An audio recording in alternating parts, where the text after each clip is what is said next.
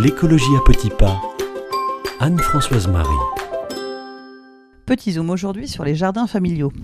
À l'origine, ils étaient appelés les jardins ouvriers. C'est des grands terrains divisés en plusieurs parcelles de terre que les familles louent à des assauts pas très chers pour y cultiver des légumes en ville. Il y en a partout en France.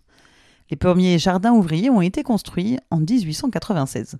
À l'époque, les patrons voulaient que les ouvriers aient accès à la nature et à de l'air sain, dans des villes très polluées par les usines. C'est l'abbé André Lemire, prêtre et député, qui impose l'idée à grande échelle en France, en commençant près des mines du nord de la France. Pour lui, c'était un moyen pour les travailleurs d'assurer à la famille la jouissance d'un coin de terre, mais aussi de les éloigner des troquets, où les idées communistes se répandaient, résume Léa Billien, géographe. En 1952, une loi renomme les jardins ouvriers pour les appeler des jardins familiaux, parce que l'idée, c'est que chaque parcelle du terrain corresponde à une famille. Alors quels sont les avantages de ces jardins familiaux? D'abord, ils permettent de cultiver ses propres légumes. Les jardins permettent d'accéder à des légumes frais et bio qui sont plutôt chers dans la distribution.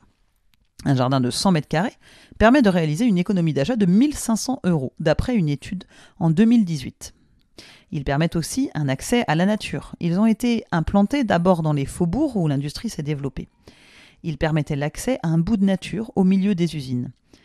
Ils remplissent aussi bien les fonctions d'îlots de fraîcheur en ville. Grâce à la végétation, les températures baissent. Ils sont aussi un refuge pour la biodiversité. Dans ces petits coins de verdure, on croise de nombreux insectes et oiseaux qui viennent profiter des plantations. Ces jardins sont un refuge pour la biodiversité en ville. Ils sont un poumon vert, insiste Jean Vonner.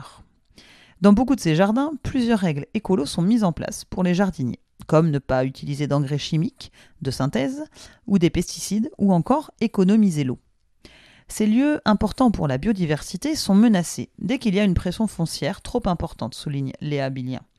Par exemple, à Paris, ils ont tendance à disparaître de la petite couronne pour se développer en banlieue plus éloignée.